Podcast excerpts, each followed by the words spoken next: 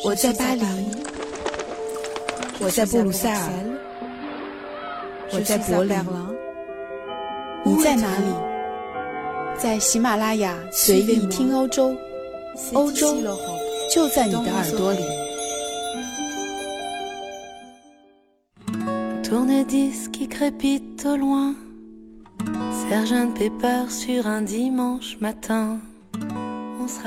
大家好，我是一翰。欢迎收听今天的随意听欧洲。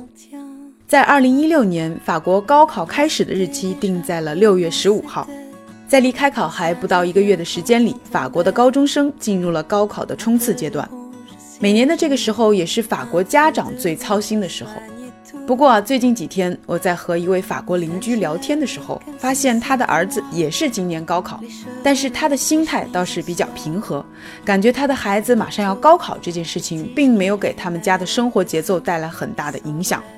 其实，在法国的教育体系里，高考并不是进入高等教育的唯一出路，即使是在较多社会问题的那些教育困难区，学生也有机会接受各种帮助，尽其所能的继续学业。那么今天的这一期话题呢，我想和大家聊一聊法国政府和高校在促进教育公平方面有过的一些做法，尤其是从高中升入大学这个阶段。客观来说，这些措施带来的成效在法国本身也是褒贬不一，但是引起了社会的广泛讨论和思考。我们不妨来看看法国教育系统目前的情况。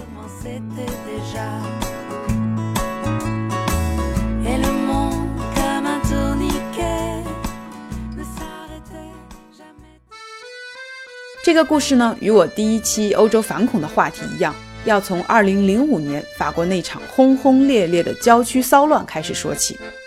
那次骚乱的主要参与者呢，是法国许多大城市郊区的青年，尤其是移民的后代。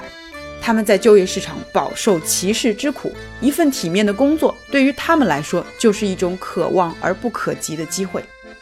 在骚乱平息之后，法国政府开始反思。后来，他们意识到，在郊区受教育是一个大的问题。这些地区的年轻人接受到精英教育的机会和意愿几乎都是零。在第二年呢，法国政府就正式推出了机会均等宪章，把它列为整个政府各个部门最重要的指导思想，还专门成立了一个机会均等署，在各个领域监督实施的情况。其中呢，教育平等就成为了机会均等概念中非常重要的一条。说到这里，我要为法国的几所高等院校点赞，因为第一个认识到这个问题的，并不是被骚乱事件叫醒的法国政府。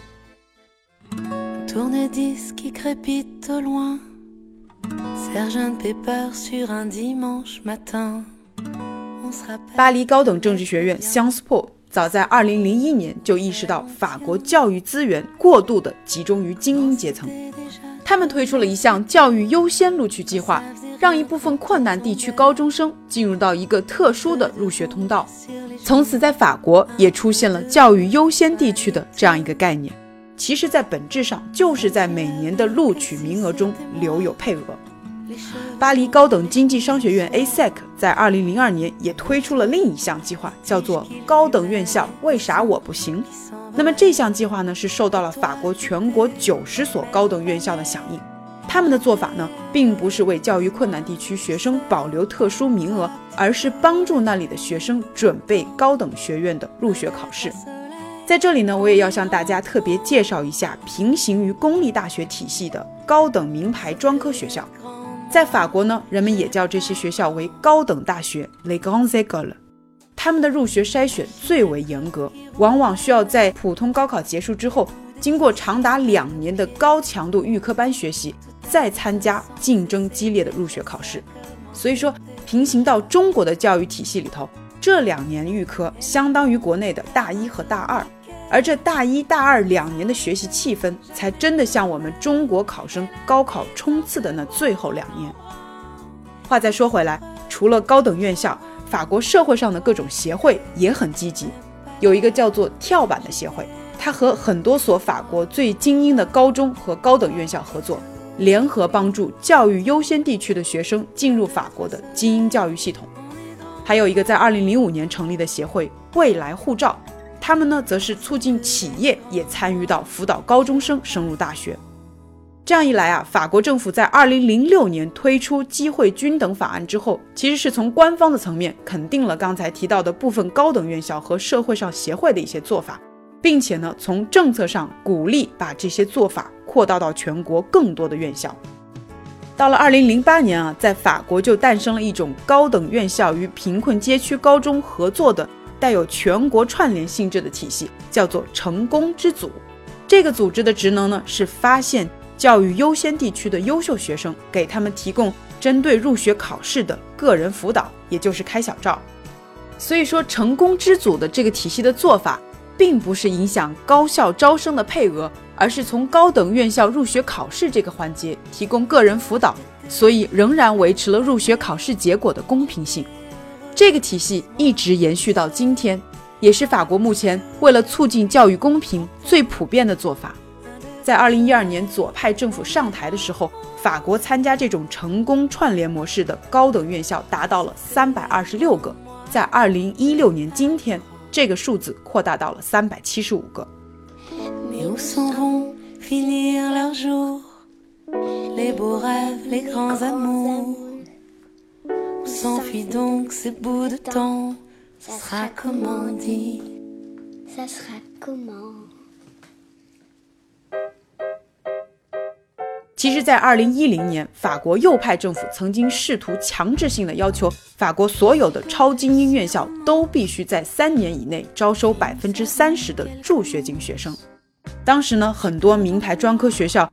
虽然声称赞成这个目标，但是还是坚持在具体实施的层面要看这些助学金学生参加招生考试的情况。而为了达到这百分之三十的目标，法国的一些高等专科学校和法国的工程师学校联合起来，加强在中学阶段的帮助行动。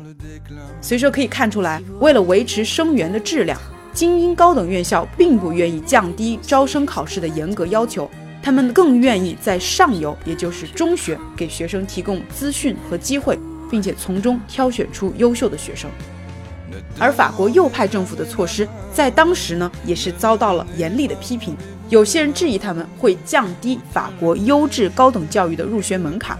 还有些人批评这些针对个人的高强度辅导班是在给学生注射兴奋剂，为了让他们通过考试而过度锻炼他们。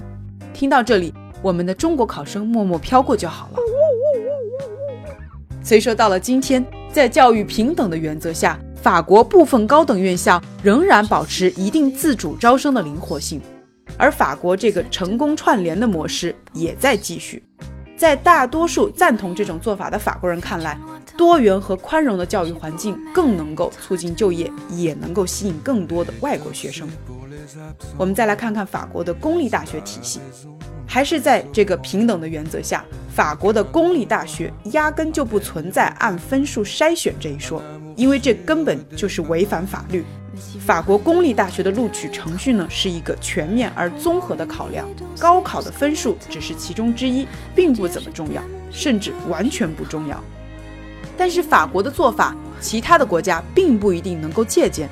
原因在于这些做法本身就是有着强烈的法国式思维，有时候甚至有些极端。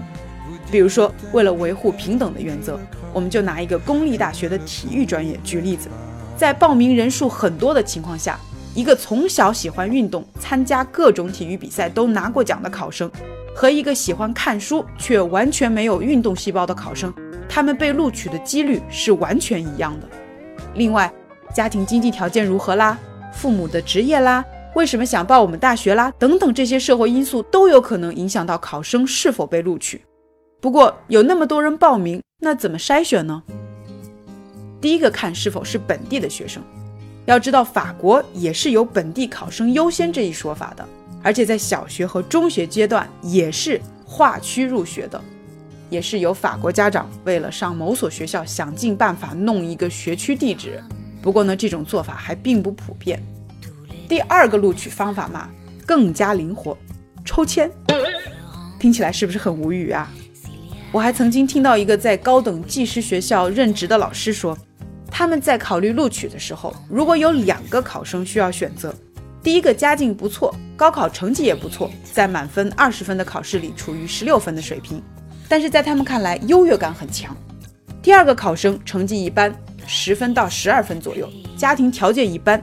但是态度积极向上，更需要帮助。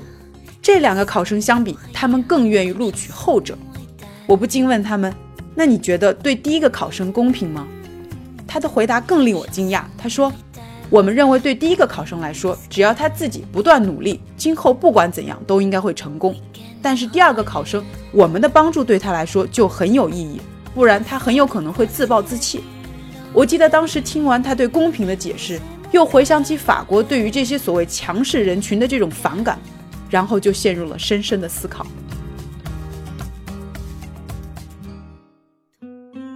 今天在随意说法语的板块里，我就来教大家说说法国高等教育体系里一些专有名词的说法。高考，le baccalauréat；高等专科学校，les grandes écoles；法国工程师学校，les écoles ingénieurs；预科班，les classes préparatoires，或者。Les prépa，录取；l'admission，申请材料；les dossiers de candidature，外国学生；les étudiants étrangers。好了，今天关于法国教育体系的话题就聊到这里。如果大家对今天的内容感兴趣，我们今后可以围绕法国的教育体系再多说几期。也欢迎你们告诉我想了解法国或者欧洲教育系统里哪些具体的问题。感谢收听本周的随意听欧洲我是易汉请随着我的声音让真实的欧洲飘进你的耳朵。